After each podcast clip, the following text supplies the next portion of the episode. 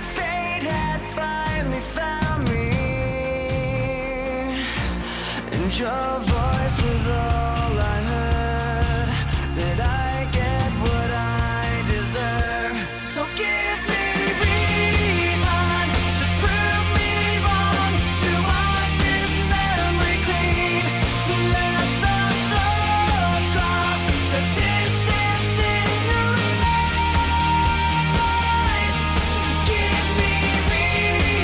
北京时间的十二点零七分，这里是文艺之声文艺大家谈，来自中央人民广播电台。各位好，我是小东。中午好，我是小昭。今天是六月一号，儿童节啊，先是祝愿小朋友们吧啊，节日快乐。对，我记得上回在过青年节的时候，小东说过他的节日是今天啊，所以我今天也祝贺一下你，今天网上流传了一个消息啊，好像是不能 是？随便冒充儿童，你没听说吗？哎，我听说了，难怪你今天那么低调，都没有索要礼物或者是红包啊。怕出事儿。我们也提醒大家注意，根据《中华人民共和国刑法》第三章第二百六十一条的规定，成年人公然谎称自己为儿童，或者以其他的方式冒充儿童的话，情节严重的，处三年以上十年以下的有期徒刑，并处罚金。我以为这是个段子呢，你知道吗？这真的真的，我们给大家补一下管不管怎样啊，大家这个就尽量别冒充，孩子已经很多了，你还去冒充，哎，不太好。但是其实啊，很多人这么去说啊，或者说在朋友圈晒自己特别很多女孩特别啊卡哇伊的这个，对，说宝宝要过节了呀，等等。其实也体现了人们一个心态，就是希望自己能够保持一颗童心，一份单纯的情感吧。就像我们现在放这个歌是变形金刚的主题歌啊，插曲。很多我们小时候看过的动画片，现在重温的时候，还是依旧觉得哎挺有意思，能够回到童年的那份感受吧。对，我觉得保有童真也是很重要的一点。其实我觉得童真算是你生命的一种活力。没错，要说以后随着科技的发展，可能人的寿命会非常非常的长。你想想，在古代的时候，可能人活到四五十就算长寿了啊。嗯，那么到了近现代，随着医疗和科技的长足的进步，活七八十的人，你看不是大有人在吗？那未来要能活到二百岁的话，我现在三十，还真就算儿童了，是吗？儿童绝对的。又着吧回来了哈。不过人能不能活到二百岁不知道，但是现在有一种东西啊，他们绝对能够长生不老，只要有电有根网线，他们能够无时无刻的连觉都不用睡就一直运转着什么呢？人工智能。其实之前我们也聊过，但是这个话题呢，现在热度还是不减。那么之前我们聊呢，是因为柯洁这个下三盘棋啊，连续三盘都输给了人工智能程序阿尔法狗。嗯越来越多的人呢，也因此开始遐想，你看看阿尔法狗从这个去年对战李世石到今年对战柯洁，据说已经啊自我成长的非常非常之多了啊。那么到了未来，人工智能会是一个怎样的存在？是，它跟我们人类共生的社会又会有一番怎样的图景？而且呢，它只是下围棋赢的时候，大家觉得，哎呀，可能音乐呀、文学啊、艺术类的你可能无法企及。但是后来你看，人工智能也没有放过文艺啊，AI 小兵声称是用了一百个小时学习了从一九二零年以来近一百年时间，五百一十九位中国现代诗人的数万首诗歌作品进行了一万次的训练，掌握了写诗的能力，并且还出版了人类史上第一部由机器人写作的诗集，叫《阳光湿了玻璃窗》，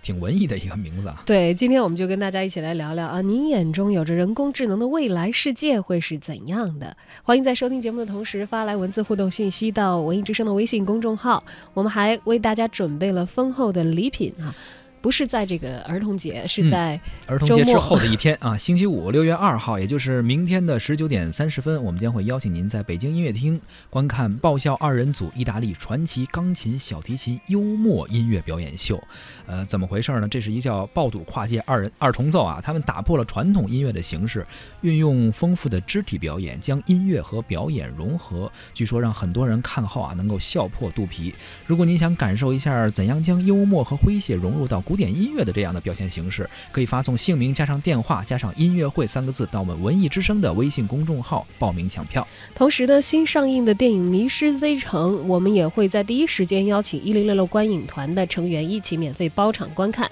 地点呢是在百老汇影城北京东方广场店的一号厅。这次我们包场的规模很大啊，我们邀请一一百位朋友，嗯，共同在本周六的十八点三十分，啊好，应该呃本周五的十八点三十分，嗯六月二号啊，六月二号，嗯大家一起来观看这一部新上映的《迷失 Z 城》。如果您想报名参团的话，请发送您的姓名加上电话加上“迷失 Z 城”到文艺之声的微信公众号。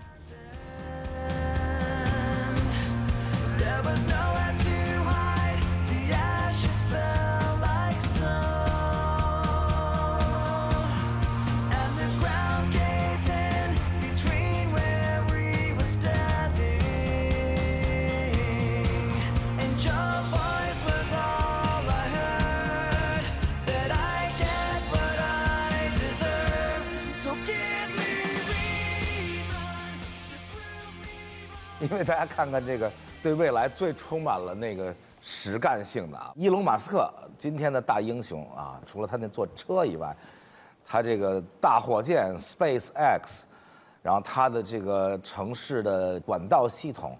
就是他想到就去干，然后自己的所有财富全都用来干这事儿。啊，这伊隆马斯克他说了一个很有意思的东西，因为人家问他说：“你为什么觉得无聊呢？”因为他的公司新的名字就叫 Boring，你为什么要干这些事儿，像疯子一样把所有的财富都投进去？然后他就说了一个观点，他说：“我们不是每天早上醒来，都在想我有什么勇气活下去吗？每天早上醒来都在想我生活的意义是什么？如果没有人去创造这个未来，如果……未来的人类不是 international，不是国际，而是星际。未来如果能跨星际，那人类有了这样的未来，支撑了很多人活下去嘛，给了很多人生活的意义。他说这对我来说就是最重要的，啊，所以也给了我一个很好的启发，就是说人类没有那么顺从，没有那么说最后大家就都到胶囊里去了。桃花源也许真的有，可能地球上没有了啊，地球上大家这个成本呀、计算呀、商业呀，各种各样的趋利避害。那最后就跑胶囊里去了，但是还有一些人，因为这个他的 Space X 火箭去了火星，啊，未来桃花源有可能实现。就是说，我们不愿意躺在胶囊里，我们不愿意未来成为一个脑子上插满管的人，那我们就坐上火箭，也没准到了木星。那朴树还写了首歌《在木星》，不是刚发现了木星的一个卫星，然后上面有各种各样的能生存的东西嘛？有可能有水啦，有可能有氧啦，等等。那最后我们就到那儿去吧，到那儿我们重新开始，啊，人类变成呃两种人，大部分在胶囊里，然后一小部分人啊勇敢地来到一片新世界，啊，就像那时候大部分的人腐朽在欧洲，但是有一部分勇敢的人坐上五月花号，啊，就是不同的信仰嘛，啊，你们容不下我们这种信仰的人，当时容不下我们新教徒，那我们就坐上五月花号，我们乘风破浪，我们宁可在海中间可能损失一半人。啊，最终我们来到了一块新大陆，啊，你们永远想不到，我们创造了一块没有国王的、没有教皇的、我们大家平等的一个世界。那人类也曾经做到过，那我们就去火星吧。正好这个火箭的技术以超乎想象的方式在发展。呀呀，君归来呀呀，君归来呀呀，带历经沧海呀，带阅尽悲欢，心房卷纸帆。君衣尘满面，污泥满身，好个白发迷途人。今日归来不晚，彩霞灼满天，明月做烛台。呀咿呀，咿归来呀咿，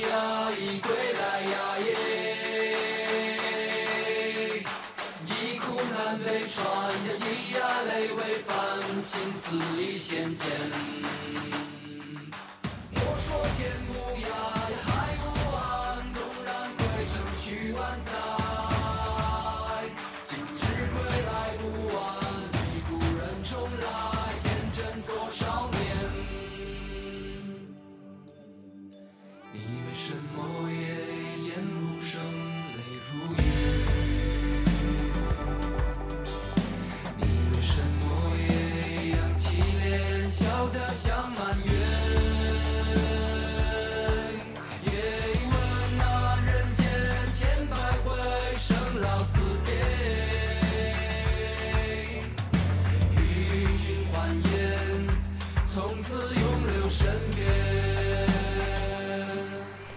未来会是怎样？未来会不会在木星上？嗯，刚刚听到的是高晓松之前的一个脱口秀节目啊，小说二零一七里面连续做了两期，叫做高晓松 YY 未来世界，就是他想象中未来的世界，人工智能会取代大部分人类的工作，呃，包办一切。高晓松认为人类就生存在一个胶囊里、箱子里。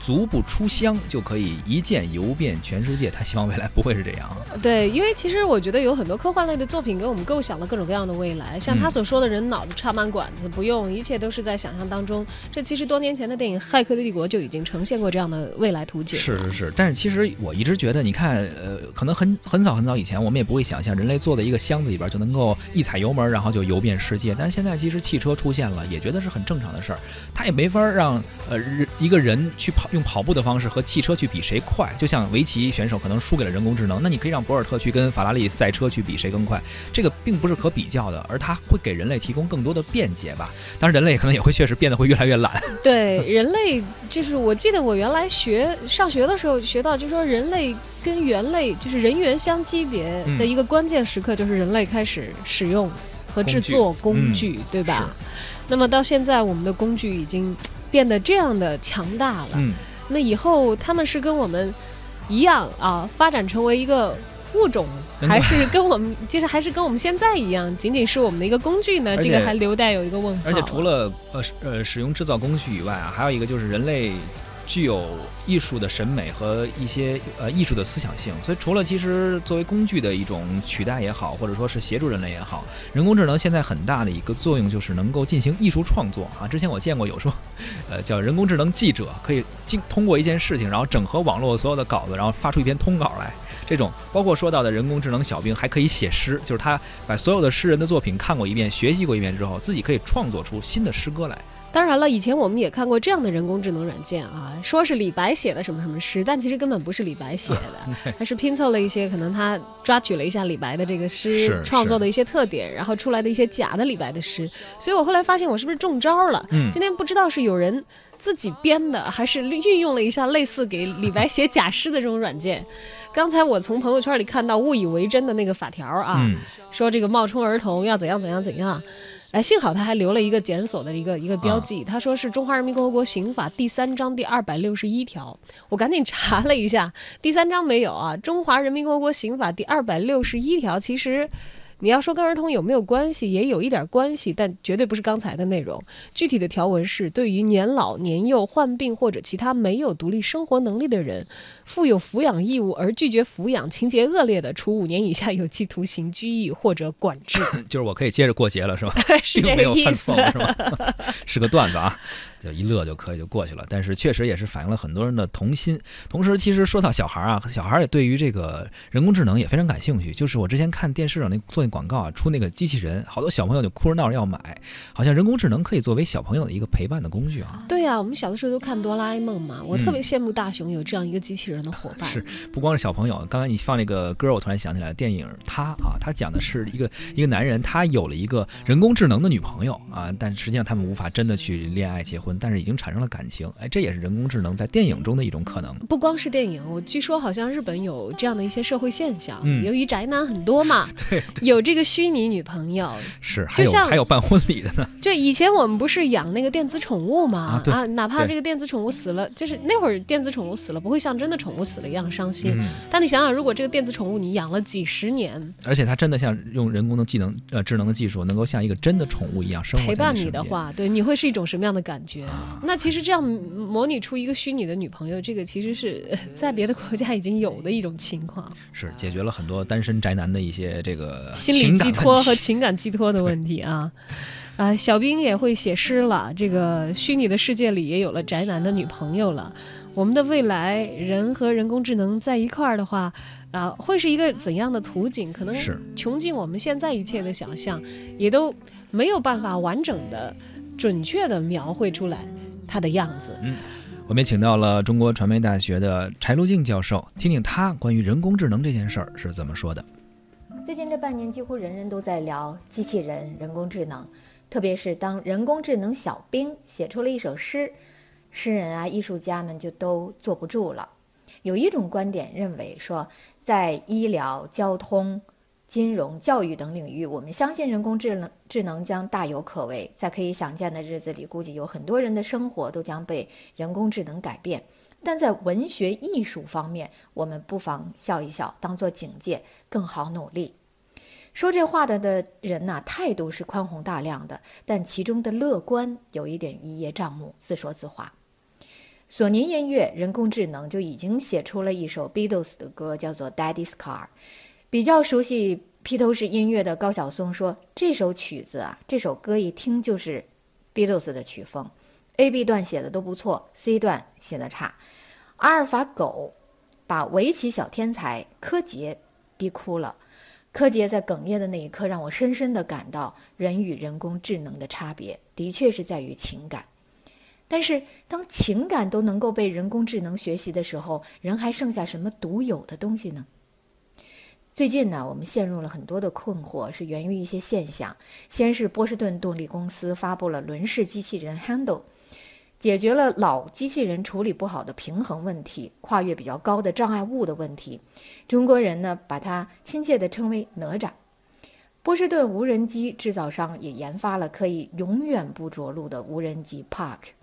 一九九七年，还记得 IBM 的深蓝赢了国际象棋大师卡斯帕罗夫，震惊全世界，哀鸿遍野。但是后来呢，阿尔法狗连续战胜李世石柯洁，人们就已经看开很多了。人类的自尊和虚妄，在人工智能科学家的算法面前开始理性冷静了。从前，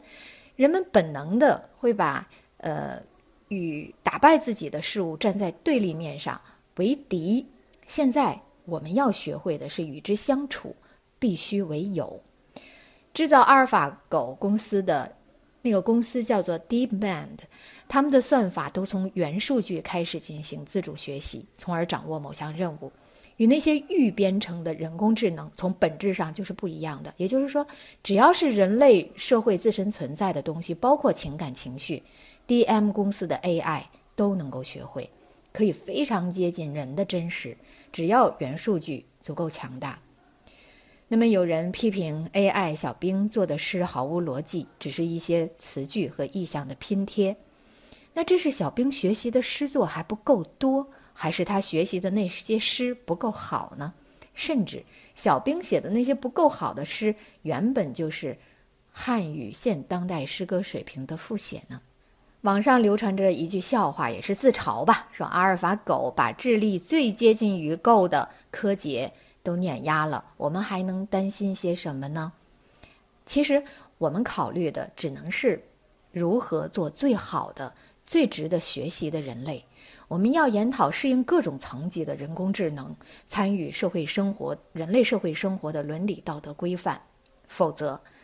人工智能不但在智力上碾压人类。一旦他们学会鄙视，他们会瞧不起我们的。